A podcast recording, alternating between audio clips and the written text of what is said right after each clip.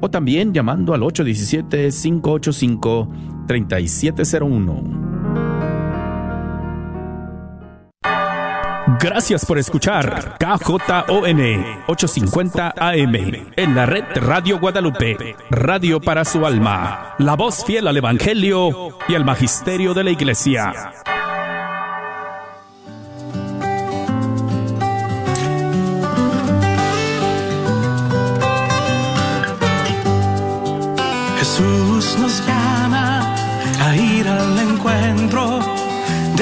Su pueblo en todo lugar. Jesús nos llama a ser misioneros, llevando paz y caridad. Hoy es el tiempo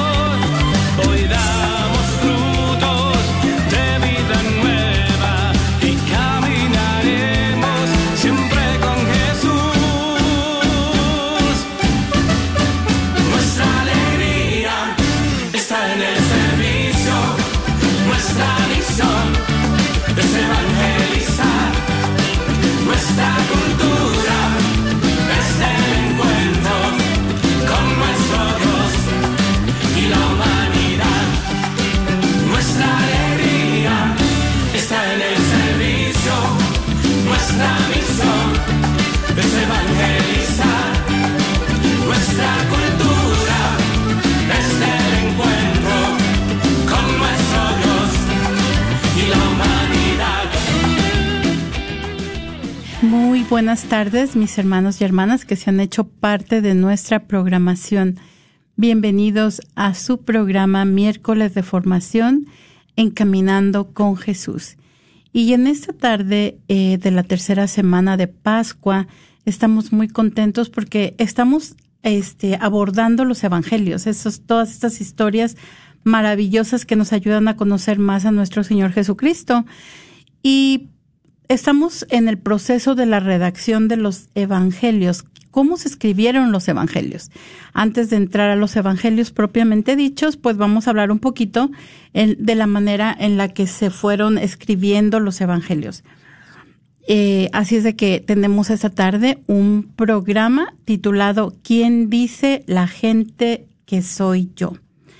Y precisamente nuestra pregunta de esta tarde es, para ti, hermano o, hermana que nos escuchas, quién, para ti, quién es nuestro Señor Jesucristo, ¿verdad?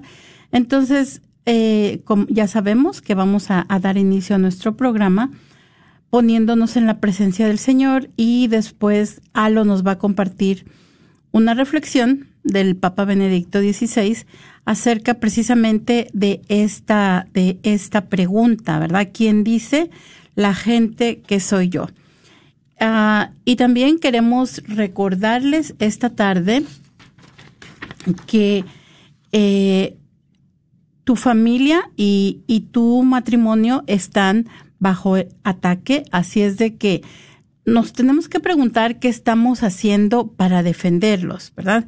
Y nuestra batalla que estamos llevando a cabo, esta batalla final entre Cristo y Satanás, será sobre la familia y el matrimonio. Y esto lo dijo Sor Lucía de Fátima. Entonces, así es que por eso queremos invitarlos a nuestro próximo Congreso de Sanación para las Familias que se va a llevar a cabo este próximo 18 de junio del 2022. Este es un día de encuentro y restauración familiar. Y va a ser este dedicado a la Sagrada Familia de Nazaret, implorando que restauren nuestro hogar y nuestras familias. Así es de que no lo olvides, va a ser este próximo 18 de junio del 2022 en el Plano Event Center. Y si quieres más información, puedes llamar al 215 653 1515.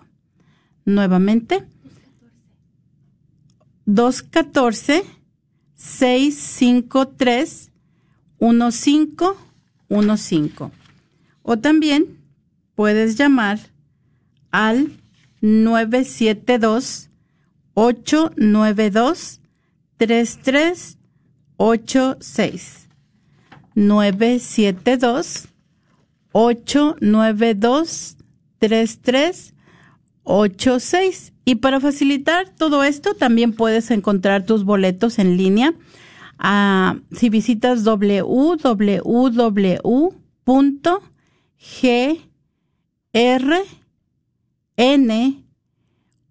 online.com. Nuevamente,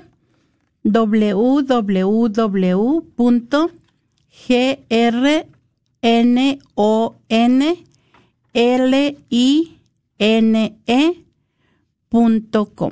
También puedes visitar nuestra página de Facebook y ahí encontrarás el evento y el enlace donde podrás comprar tus boletos en línea o si prefieres que te ayudemos a, procesar tu compra, también puedes llamarnos a los, a los números que mencionamos anteriormente, que son 972 892 3386 o 214 653 1515. Así es de que no, no puedes faltar a este Congreso de Sanación y también los boletos estarán disponibles próximamente en las tiendas católicas de Dallas. Muchas gracias. Y ahora vamos a dar inicio a nuestro programa poniéndonos en la presencia del Señor. En el nombre del Padre, del Hijo y del Espíritu Santo. Amén. Ayúdanos, Madre del Divino Amor, a conformarnos a la voluntad del Padre y a hacer lo que nos dirá Jesús, quien ha tomado sobre sí nuestros sufrimientos y ha llevado nuestros dolores para conducirnos a través de la cruz a la alegría de la resurrección. Bajo tu protección buscamos refugio, Santa Madre de Dios. No desprecies nuestras súplicas que estamos en la prueba y líbranos de todo pecado, oh Virgen gloriosa y bendita. Amén. En el nombre del Padre, del Hijo y del Espíritu Santo. Amén. Amén. Esta tarde tomaremos la reflexión de la homilía pronunciada por su santidad el Papa Benedicto XVI en la Jornada Mundial de la Juventud celebrada en Madrid en el 2011 y el Papa emérito comienza su reflexión expresando que en el Evangelio que hemos escuchado vemos representados dos modos distintos de conocer a Cristo. El primero consistiría en un conocimiento externo, caracterizado por la opinión corriente. A la pregunta de Jesús, ¿quién dice la gente que es el Hijo del Hombre? Los discípulos responden, unos unos dicen que eres Juan el Bautista, otros que Elías, otro que Jeremías o uno de los profetas. Es decir, se considera a Cristo como un personaje religioso más de los que ya conocidos. Después, dirigiéndose personalmente a los discípulos, Jesús les pregunta, ¿y vosotros? ¿Quién dice que soy yo? Pedro responde con lo que es la primera confesión de fe. Tú eres el Mesías, el Hijo del Dios vivo. La fe va más allá de los simples datos históricos y es capaz de captar el misterio de la persona de Cristo en su profundidad. El Papa Emerito agrega que la fe no es un fruto del esfuerzo humano, de su razón, sino que es un don de Dios. Dichoso tú, Simón, hijo de Jonás, porque eso no te lo ha revelado ni la carne ni la sangre, sino mi Padre que está en los cielos. Esta profesión de fe tiene su origen en la iniciativa de Dios, que, que nos desvela su intimidad y nos invita a participar de su misma vida divina. La fe no proporciona solo alguna información sobre la identidad de Cristo, sino que supone una relación personal con Él, la gestión de toda la persona, con su inteligencia, voluntad y sentimientos a la manifestación que Dios hace de sí mismo. Así la pregunta de Jesús, ¿y ustedes, quién dice que soy yo? En el fondo está impulsando a los discípulos a tomar una decisión personal en relación a Él. La fe y el seguimiento de Cristo están estrechamente relacionados y, puesto que supone seguir al Maestro, la fe tiene que consolidarse y crecer, hacerse más profunda y madura, a medida que se intensifica y fortalece la relación con Jesús, la intimidad con Él. También Pedro y los demás apóstoles tuvieron que avanzar por este camino, hasta que el encuentro con el Señor resucitado les abrió los ojos a una fe plena. Cristo también se dirige a nosotros con la misma pregunta que hizo a los apóstoles. ¿Y ustedes? ¿Quién dicen que soy yo? Respondámosle con generosidad y valentía, como corresponde a un corazón que se sabe amado Digámosle, Jesús, yo sé que tú eres el Hijo de Dios, que has dado tu vida por mí. Quiero seguirte con fidelidad y dejarme guiar por tu palabra. Tú me conoces y me amas. Yo me fío de ti y pongo mi vida entera en tus manos. Quiero que seas la fuerza que me sostenga, la alegría que nunca me abandona. Y usted, hermano y hermana que escuchas en este momento, te tenemos la pregunta. ¿Qué le darías a Jesús cuando te pregunta, ¿y tú? ¿Quién dices? ¿Quién dices que soy yo? Danos tu respuesta llamándonos al 1-800-701-0373, 1-800-701-0373. Queremos escuchar tu respuesta. Llámanos. Muchas gracias, Alo. Qué linda, como siempre, qué hermosas palabras del Papa Benedicto. Parece que no desperdicia ni una sola, ¿verdad? Tanta información que nos da y tanto que nos llega al corazón. Mm, el, el tú que, que como corresponde a un corazón que se sabe amado, wow.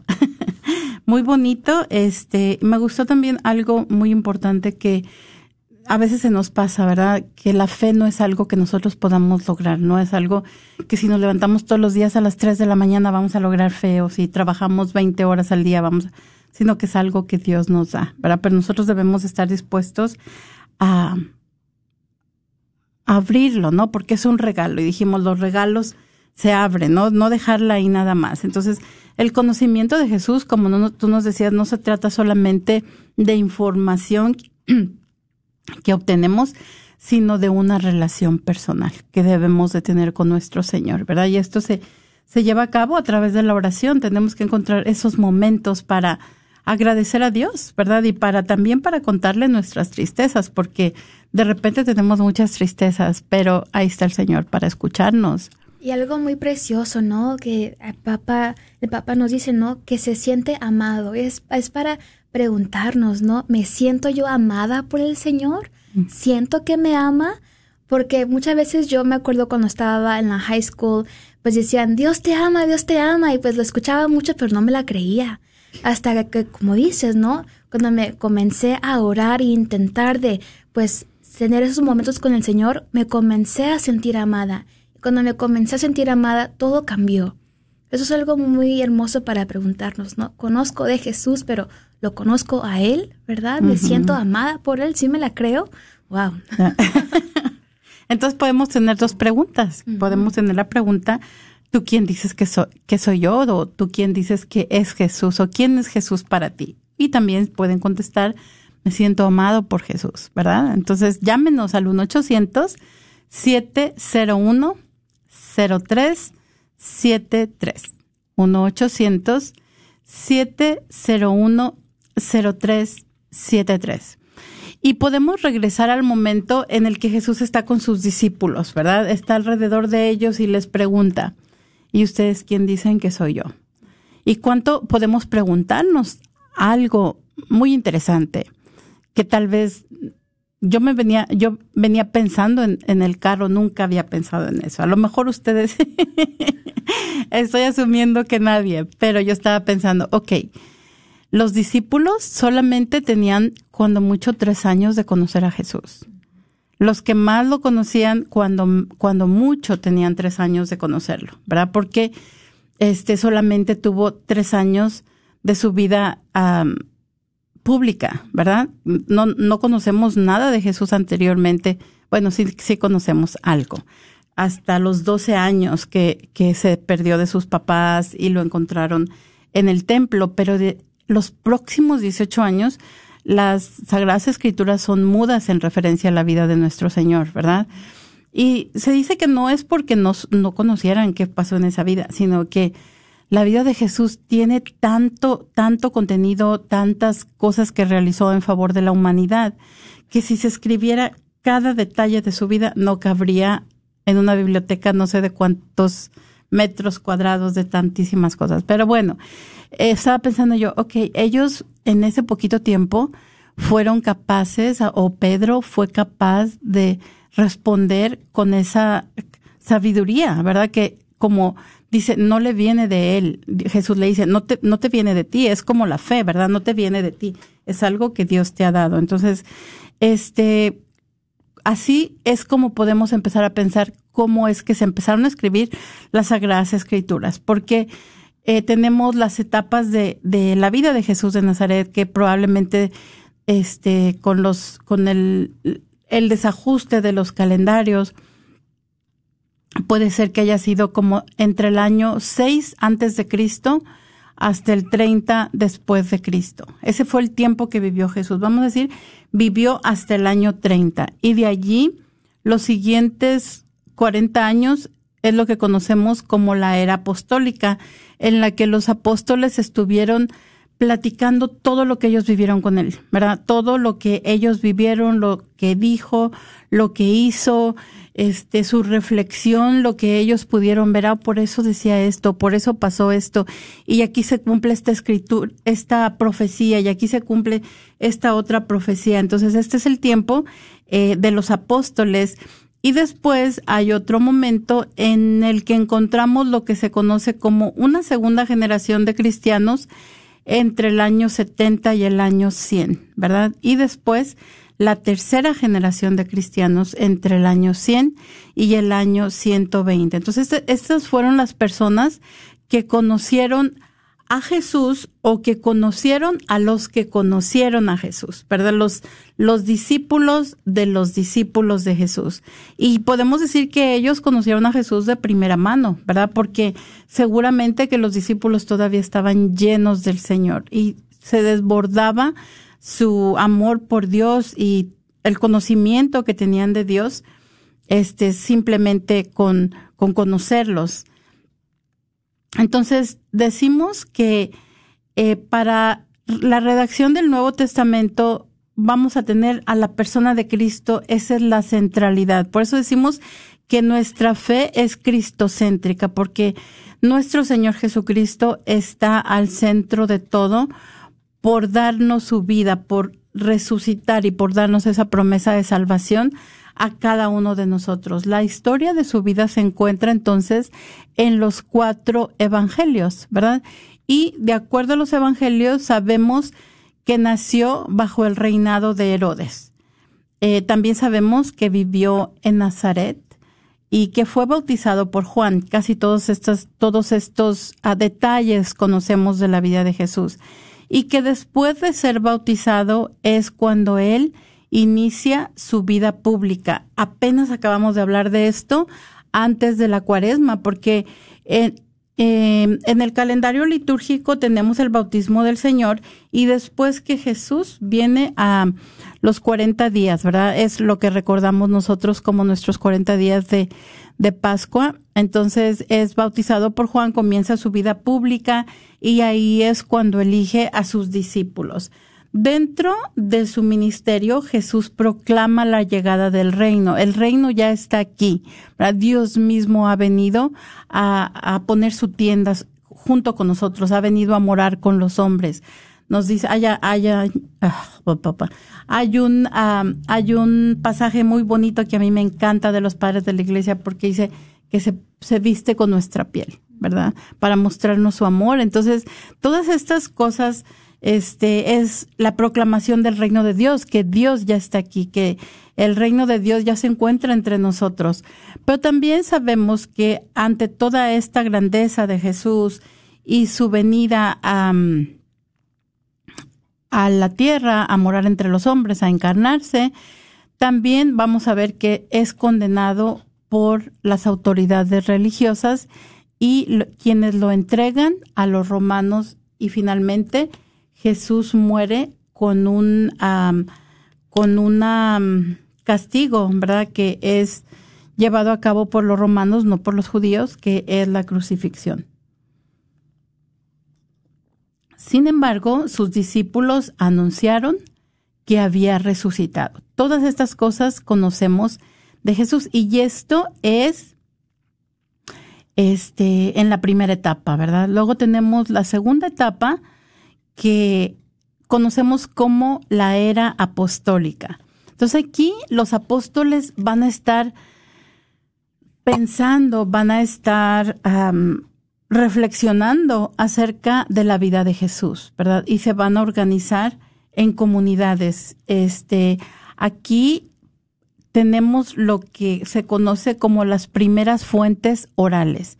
Pero ¿qué queremos decir con las primeras fuentes orales?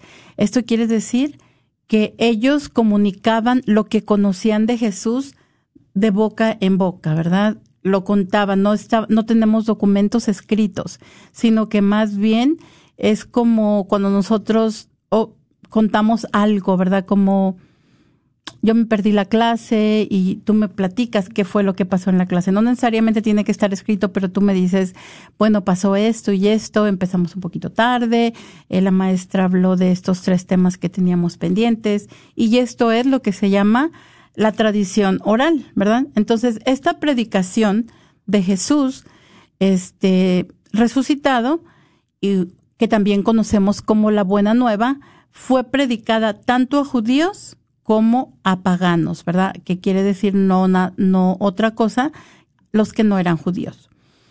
Eh, entonces vamos a, entre estas comunidades se va a celebrar este, a Dios y a Cristo y lo hacen con elementos litúrgicos y con himnos, ¿verdad? Con la liturgia, en la liturgia van a recordar a Jesucristo y también estos cantos de alabanza.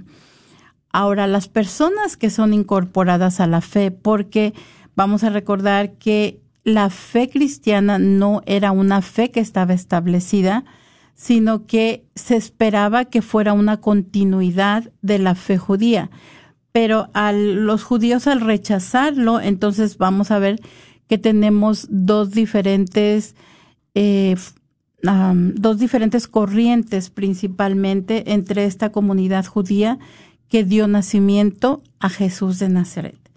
Entonces, las personas que eran incorporadas a la iglesia, que también este, eran los nuevos bautizados, simplemente reconocemos que en el libro de los Hechos de los Apóstoles se nos dice que en la primera predicación de Pedro, después de que recibieron al Espíritu Santo, se bautizaron tres mil personas, ¿verdad? Entonces, ¿qué enseñanza se le da a todos estos bautizados? Bueno, pues para, para enseñarles a ellos la doctrina, como lo conocemos en la actualidad, van a utilizar las palabras y las acciones de Jesús.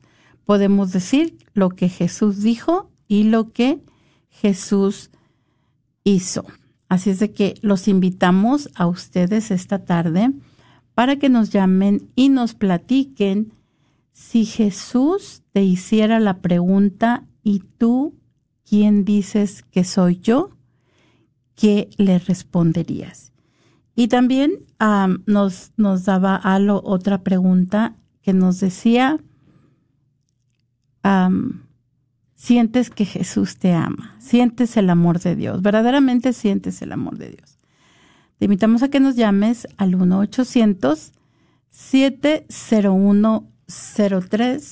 1-800-701-0373. 1-800-701-0373. Bueno, yo puedo responder a la pregunta. Me acuerdo que que fue hace algunos meses o quizás ya el año pasado, eh, tuvimos esta misma pregunta y yo me acuerdo de mi respuesta y yo dije algo, así como que, que, Jesús era mi fiel amigo, pero hoy estaba meditando, ¿no? Y, y recientemente mi relación con Cristo ha sido más como mi buen pastor. Y creo que es el Evangelio de este domingo. Y me gusta mucho porque dice Jesús, mis ovejas escuchan mi voz y yo las conozco y ellas me siguen.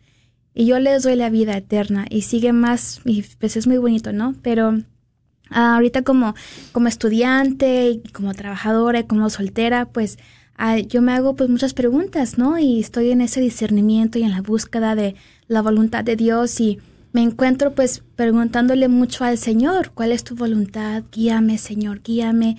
Y yo sí he sentido que me ha guiado el Señor y ha sido muy bonito porque en mi oración personal así ha sido, ¿no? Eh, platico con el Señor y le cuento mis cosas, pero también como que guardo ese silencio, ¿no? Para que Jesús pues me dé lo que yo necesito recibir. Y Dios me responde a través de mis seres queridos, mi mamá, la, Santa Misa, la palabra de Dios, pero también en mi corazón Jesús responde, ¿no? Y ha sido muy bonito porque es cierto, mis ovejas escuchan mi voz y yo las conozco. Y esa ha sido mi experiencia con el Señor muy, muy fuerte recientemente, que Él es mi buen pastor. Y Él me guía y yo confío plenamente que Dios sabe que es lo mejor para mí. Y aunque yo quisiera pensar que yo sé que es lo mejor para mí, no es cierto. Dios sabe lo que es mejor para mí. Y me encanta porque dice, mis ovejas escuchan mi voz, ¿no? Entonces, o sea, podemos escuchar la voz del Señor y Él nos quiere hablar, pero tenemos que escucharlo, ¿no? Abrir los oídos para escucharlo y hay tanto ruido en el mundo y es muy importante guardar el silencio, ¿no? Así que Jesús es mi buen pastor y María tenemos una llamada y nos colgó. Vuélvenos a llamar, por favor, hermanito, hermanita que nos llamaste. Llámanos al 1-800-701-0373 una vez más, el número para que llames es el 1-800-701-0373. No tengas miedo, no hay respuesta incorrecta, no es solamente tu relación personal con el Señor. Es tu Padre, tu fiel amigo, tu hermano, tu guía, tu amado. ¿Quién, quién es Jesús para ti? Llámanos 1-800-701-0373. Yo he dicho que Jesús, Dios es muy romántico, así que ¿cómo te demuestra el, el Señor su amor hacia ti? ¿Verdad? Y la llamada regresó. Muy buenas tardes. ¿Con quién tenemos el gusto? Con Enrique Hipólito. Enrique, buenas tardes. ¿Qué te gustaría compartirnos esta tarde? Está muy hermoso su programa, siempre los escucho todos los días me lleno de alegría al escucharlas y, y yo siempre siempre trato de escucharlas hay a veces que se me pasa el programa y dije ya no lo escuché todo ya mejor como que no le pongo atención porque me gusta a mí ponerle atención desde el principio para poder entender las cosas y, y, como que estaban hablando la pregunta que no se me quedó muy bien la pregunta que hicieron pero es que yo no puedo ¿Mande? La pregunta es que si Jesús te, te hiciera la pregunta que le hizo a sus, a sus discípulos, ¿tú quién dices que soy yo? ¿Tú qué le responderías? Que quién es Jesús, ¿verdad? Para mí. Jesús es mi Salvador, mi Rey, mi profeta, el que vino a morir por nosotros. Pero es que a veces nosotros no entendemos nada. Nosotros estamos sí, sí conocemos a él, pero nos hace falta conocerlo más. Él es todo, él da la vida por nosotros y nosotros no cree, queremos creer. Así, así está como el ciego que hasta no meter el dedo en la llaga quiere quiere hasta no creer y hasta no ver los clavos. Muy bien, tienes, tienes mucha razón, Enrique, y muchas gracias por tu respuesta. Qué bonito que reconoces a, a Jesús como tu Salvador, el que da la vida. Yo lo por ti. reconozco como mi salvador y todo, pero yo todavía lo quiero, lo quiero, ¿cómo se llama? Conocer más. Conocer más y más hasta, hasta que ya Dios me llame a su presencia. Muchas gracias, Enrique, por ese amor que muestras por Dios nuestro Señor, y también te damos las gracias por, pues, por tus palabras tan lindas para nosotros y por habernos llamado. Que Dios te Gracias. bendiga. Igualmente, gracias. Hasta luego. Y tenemos entonces, muchas gracias, Alo, y muchas gracias, Enrique, por, por darnos su respuesta y también a usted que nos está escuchando o que nos está este, viendo por Facebook. Los invitamos a que nos den, nos llamen también ustedes, porque sabemos que Jesús puede ser muchas cosas para nosotros, ¿verdad? Entonces, vamos a, va a pasar algo muy interesante eh, en aproximadamente entre el año 70 y el año 100 después de Cristo vamos a tener la muerte de la mayoría de los apóstoles y esto es un llamado a poner por escrito lo que ellos habían predicado, ¿verdad? Todos sus recuerdos, todo lo que recordaban de Jesús, entonces empiezan a ponerlo por escrito y aquí es como tenemos los evangelios. Este, y sabemos que el evangelio o creemos, ¿verdad? No tenemos seguridad, pero creemos que el evangelio que se escribió primero fue el evangelio de San Marcos, eh, aproximadamente en los años 65, y después el evangelio de San Mateo. También en este tiempo van a aparecer las cartas de Santiago y, la, y de Judas y el evangelio de San Lucas y los hechos de los apóstoles. Eh, también vamos a tener los escritos de, de las iglesias de Paulinas y la comunidad de Juan, este, por fin va a salir de su aislamiento entre los años 80 y 100 y aparece un cuarto evangelio, que es el evangelio de San Juan, las tres cartas y el apocalipsis. Entonces, así es como vamos a ver que da lugar, si, si nos damos cuenta, no pasó hasta unos 40 años después que de la muerte de nuestro Señor, que se empiezan a poner por escrito este los, los uh, documentos que conocemos como Nuevo Testamento. Entonces, vamos a ver qué quiere decir la palabra evangelio. Este, para, para San Pablo es una, él va a distinguir entre la promesa y la realización, ¿verdad? Entonces, el evangelio, según San Pablo, es la realización de la promesa. ¿Y cuál era la promesa? No sé si todos recordamos, pero recordemos que cuando este Adán y Eva comen el fruto prohibido en el jardín de, del Edén, entonces Dios les da la promesa de la redención, que definitivamente van a morir, ¿verdad? Porque este van a van a van a conocer la muerte, pero también Dios les va a dar la vida eterna. Nos recuerda que la muerte no tiene la última palabra y les da la promesa de la redención. También tenemos la promesa que nuestro Señor, que Dios hace a Abraham, ¿verdad? Que a través de su descendencia serían este bendecidas todas las naciones. Y vemos la realización, sobre todo de la promesa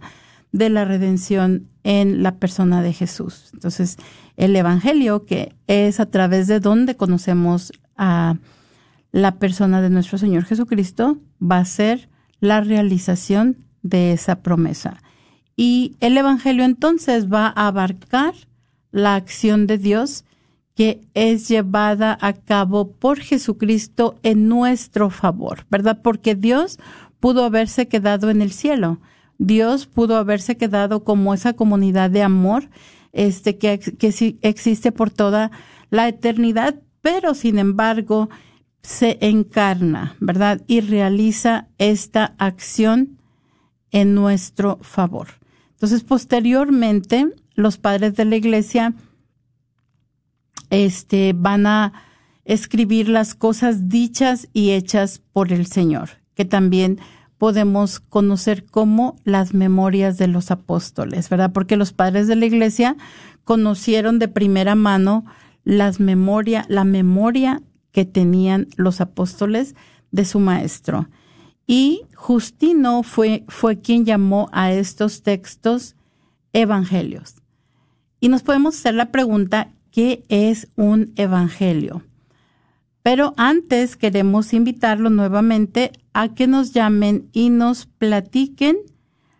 Y tú, si Jesús te preguntara, ¿tú quién dices que soy yo? ¿Tú qué le responderías?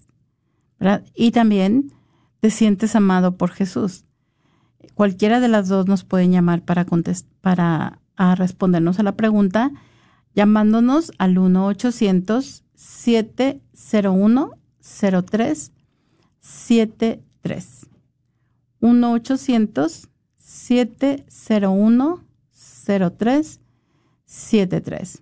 Entonces, podemos decir que un evangelio es una realidad teológica, ¿verdad? Un, es un relato, es una narrativa al que se le ha dado una forma este, y es conocido como la memoria de los apóstoles. Entonces ellos nos van a contar su experiencia. Es una experiencia de, de individuos que han, este, que han vivido esta experiencia humana y mística al lado de sus maestros.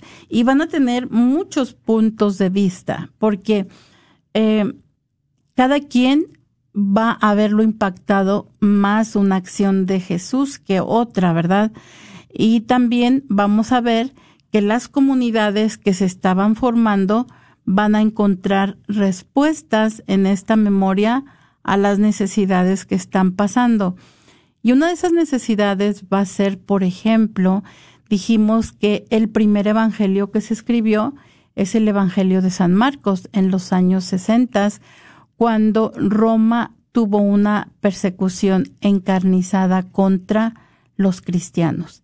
Y en estas vivencias de Jesús van a encontrar ellos una respuesta a lo que están viviendo, ¿verdad? Dios mostró este que abrazaba el sufrimiento y este sufrimiento iba a llevarlo a la vida eterna. Entonces ellos también eh, no tenían otra opción que eh, abrazar el sufrimiento, pero sabían, tenían la convicción que todo iba a ser como su maestro se los había dicho y que ellos también iban a resucitar a la vida eterna como su maestro lo había experimentado.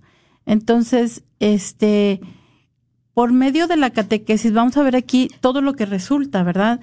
Eh, los catecúmenos, los que se bautizaban, iban a tener preguntas y de aquí es donde surge la catequesis, ¿verdad? Eh, también la organización de las comunidades, eh, porque las comunidades van a comenzar a tener dificultades, ¿verdad? Y van a encontrar estas respuestas en la vida de nuestro Señor.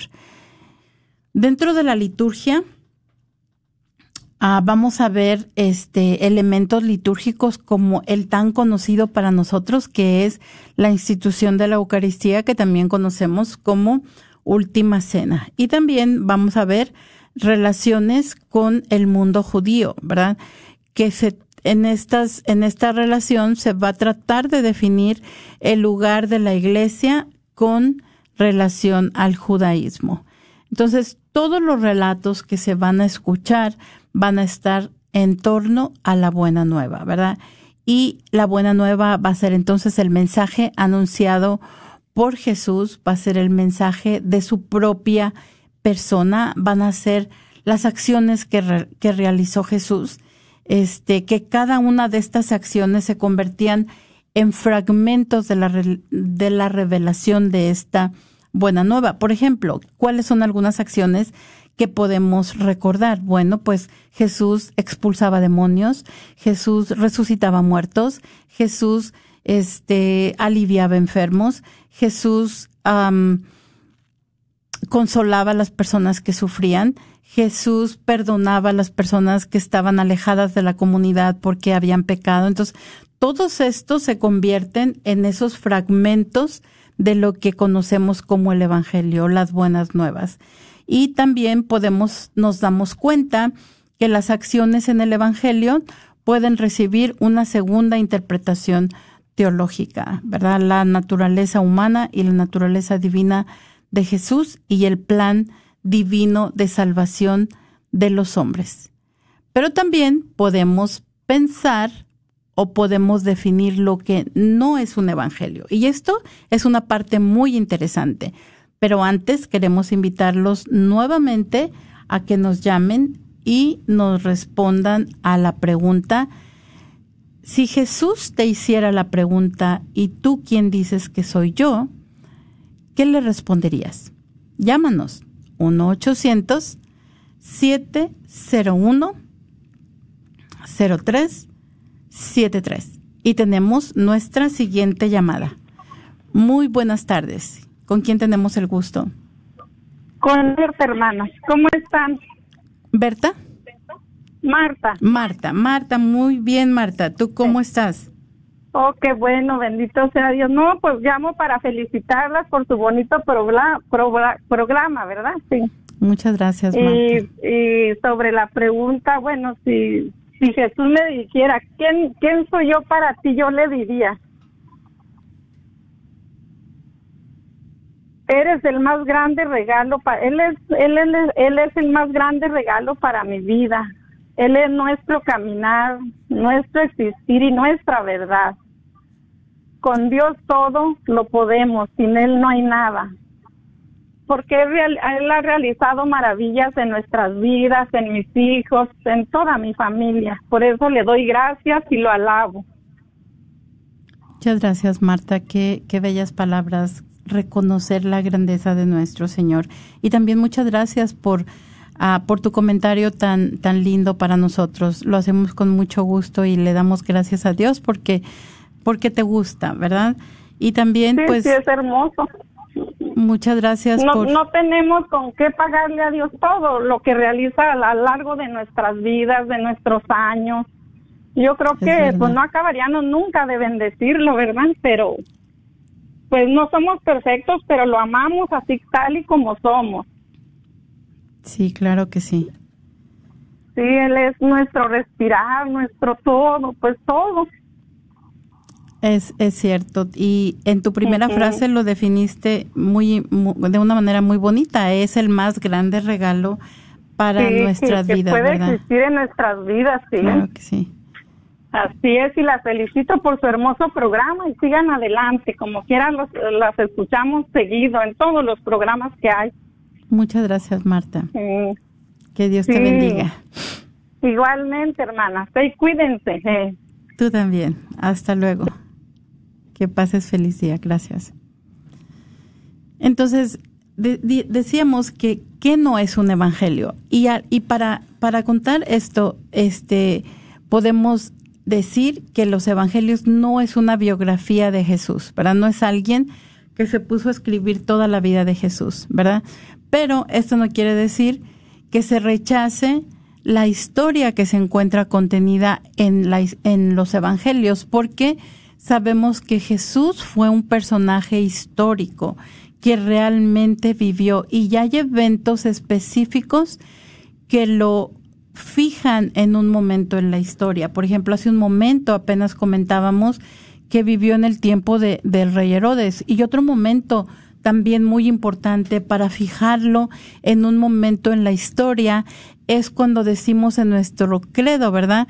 Que fue este ah, y bajo el poder de Poncio Pilato fue, ay ya se me olvidó, ¿cómo dice? Bueno, Poncio Pilato, ¿verdad? Está, decimos, bueno, ¿y por qué está Poncio Pilato en el credo?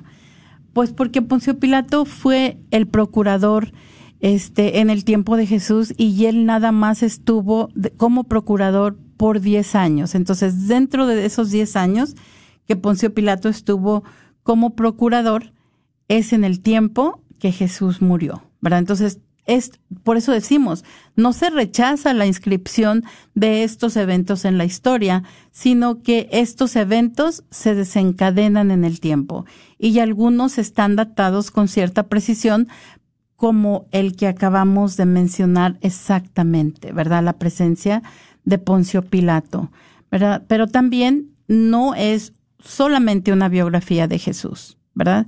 Sino que están narrados a manera de relatos y no importa tanto si, si esto ocurrió antes o si ocurrió después, porque en realidad se trata de los eventos tan importantes para la historia de la salvación, ¿verdad? Este, y entonces esto es lo que podemos decir, no son los evangelios, no exactamente una biografía de Jesús. Entonces, hay algo muy importante que nosotros como creyentes católicos debemos de conocer y este es el término que se tienen que aprender de memoria. ¿ok? A ver cómo le hacen, si lo quieren escribir en la pared, si lo quieren escribir en su cuaderno donde hacen sus notas, pero hay algo que conocemos como evangelios sinópticos, sin ópticos, ¿verdad? Así, sin ópticos, no sé, no sé otra manera más sencilla de decirlo, pero es algo que podemos incorporar a nuestro lenguaje de fe, ¿verdad? ¿Y qué quiere decir esto? Quiere decir que son estas visiones diferentes de la persona de Jesús, este, dentro de toda la pluralidad de los puntos de vista, eh, desde San Mateo, de, desde San Mateo que escribe para la comunidad judía, desde San Lucas que escribe para los gentiles, desde San Marcos que escribe en este tiempo de persecución y San Juan que vuelve a escribir en otro momento de persecución, vamos a ver que se, se enfatizan ciertos puntos de vista, que probablemente no es el mismo punto de vista este el que se enfatiza, pero que todos estos evangelios van a ser visiones diferentes de la persona de Jesús. Pero esto también sirve de ayuda porque nos permite descartar una lectura literalista de los textos, ¿verdad? Entonces aquí nos, nos da una apertura a que nosotros podamos ver las diferentes perspectivas de los autores de los evangelios. Entonces ellos, cada uno de ellos va a dar el mensaje a una comunidad en un tiempo específico, ¿verdad? Van a mostrar diferentes lecciones que Jesús este, le dio a sus oyentes en el tiempo que estuvo con ellos y también diferentes lecciones de discipulado. ¿Qué significa el discipulado en cada uno de los evangelios?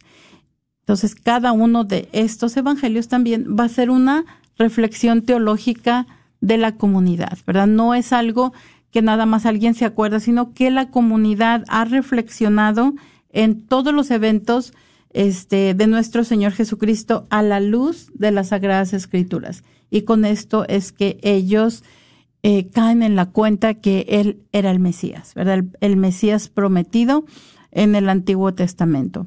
Entonces, los evangelios sinópticos son tres y si no se quieren aprender los tres, acuérdense el que no es sinóptico. Entonces el que no es sinóptico es el evangelio de San Juan, ¿verdad? Y si, si descartamos a San Juan, entonces nos queda Mateo, Marcos y Lucas.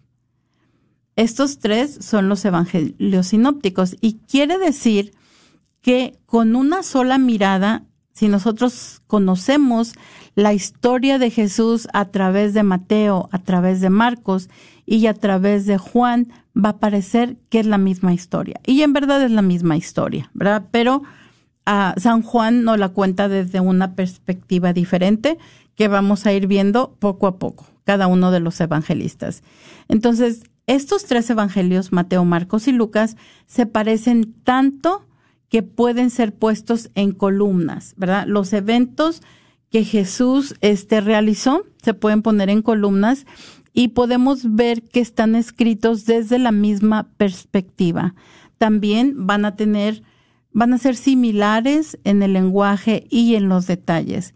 Y también esto nos dice que al menos uno de ellos fue utilizado como ah, recurso o como fuente para escribir los otros, ¿verdad?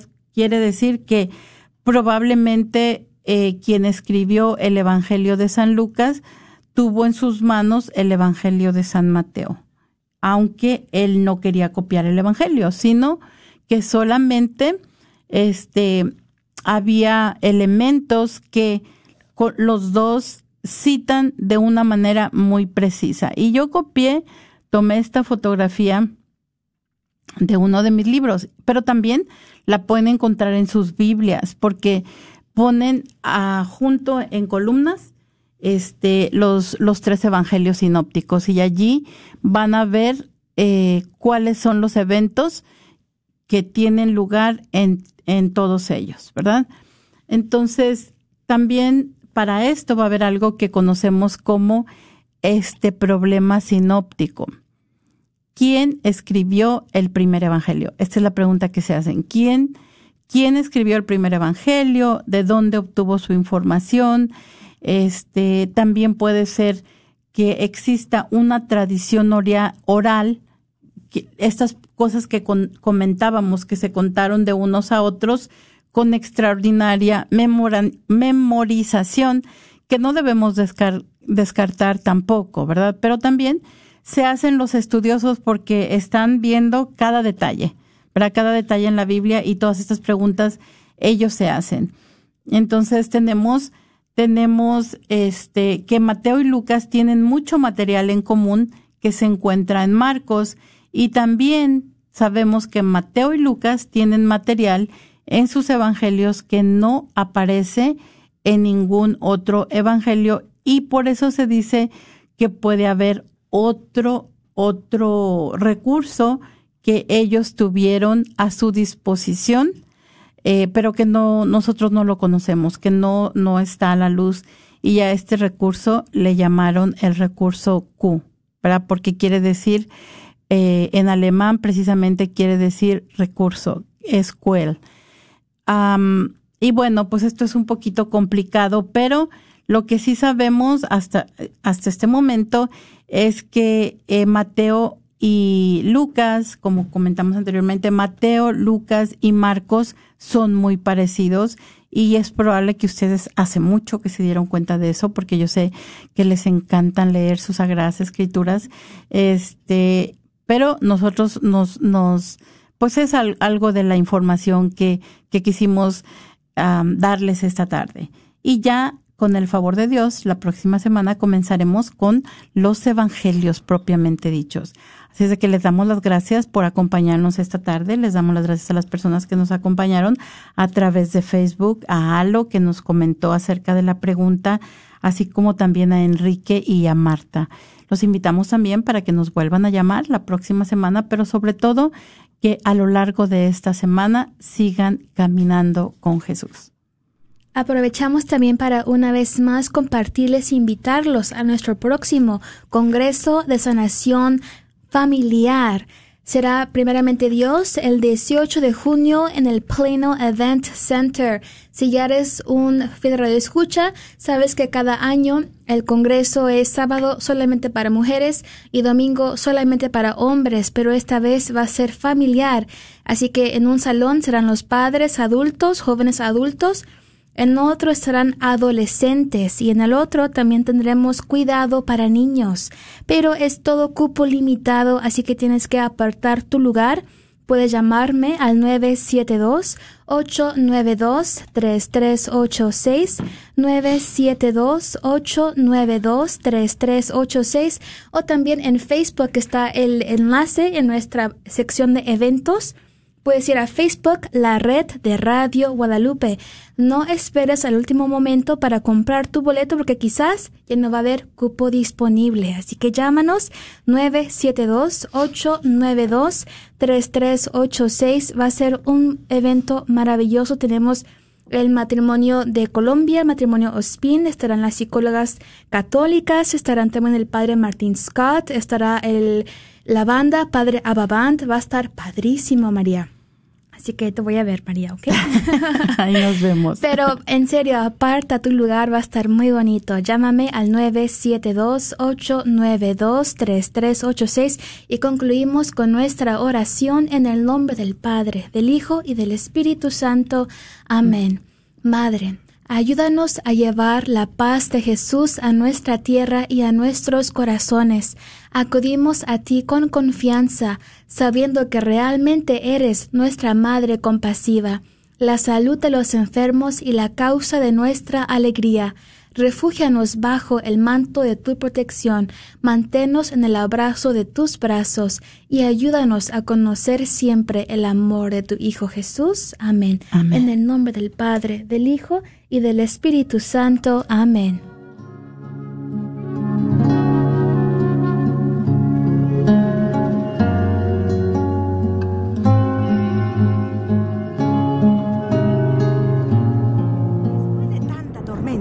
Metroplex llega la calma que solo le da Apple Tree Roofing, sirviendo al Metroplex desde 1996 con la mejor garantía en nuestro trabajo. Su propietario, Faustino Buch, como hispano entenderá y se ajustará a sus necesidades. Obtenga sin costo un upgrade shingle. Para su presupuesto, llame al 214-914-4906 o visite www.appletreeroofs.com. Agradecemos el patrocinio a Apple Tree Roofing, a la red Radio Guadalupe. Agradecemos el constante apoyo de la tienda católica Shalom, localizada en el 3419 West Walnut Street, en la suite 114, ahí en Garland, Texas. Recuerda que ahí encontrarás todo lo que necesitas para crecer y amar tu fe católica. Si buscas algo en específico como un artículo religioso o libro, llámales al 214-280-3866. 214-280-3866. ¿Sabías que libros y artículos religiosos El Sagrado Corazón, localizado en el Wagner Bazar, aparte de libros e imágenes religiosas, también tienen todo lo necesario para bautizos, primera comunión, confirmación y bodas, incluyendo ropa y accesorios para bailables y matachines? Si buscas algo específico, llámales al 214-434-5393. 214-434-5393. Hola, los hermanos y hermanas de la Orden Franciscana Seglar queremos invitarte a profundizar en tu fe católica. Esta orden no es un bello grupo de la Iglesia, es en verdad una orden franciscana fundada por el mismo seráfico Padre San Francisco de Asís en 1921 en Italia. Nuestros guías espirituales son los frailes menores capuchinos. La Orden San Damiano en Dallas nos reunimos en la iglesia del Perpetuo Socorro. Todos están invitados el cuarto domingo del mes a las 2 de la tarde. Para informes al 817-822-2345 y la Orden San Buenaventura que se reúne en Fort Worth se reúne el tercer sábado de cada mes a las 3 de la tarde Puede comunicarse con Laura al 817-896-9492 o visitarnos en la página www.ofssandamiano.com.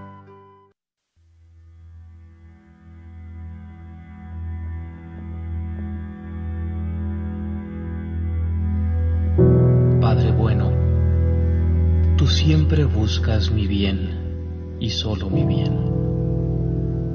Tú quieres mi salvación eterna. Me hiciste para vivir en intimidad contigo en el tiempo y en la eternidad. ¿Qué más puedo desear? Gracias, Padre. No me impones un destino, me hiciste libre y quieres que yo elija pero a veces preferiría no tener que elegir. Temo equivocarme. Tú conoces mi debilidad, tú sabes cómo a veces me confundo. Se me nubla la mente y no sé qué camino tomar. No siempre es fácil saber qué es lo que tú quieres, qué es lo que más me conviene. No quiero contristarte no quiero hacer daño a las personas.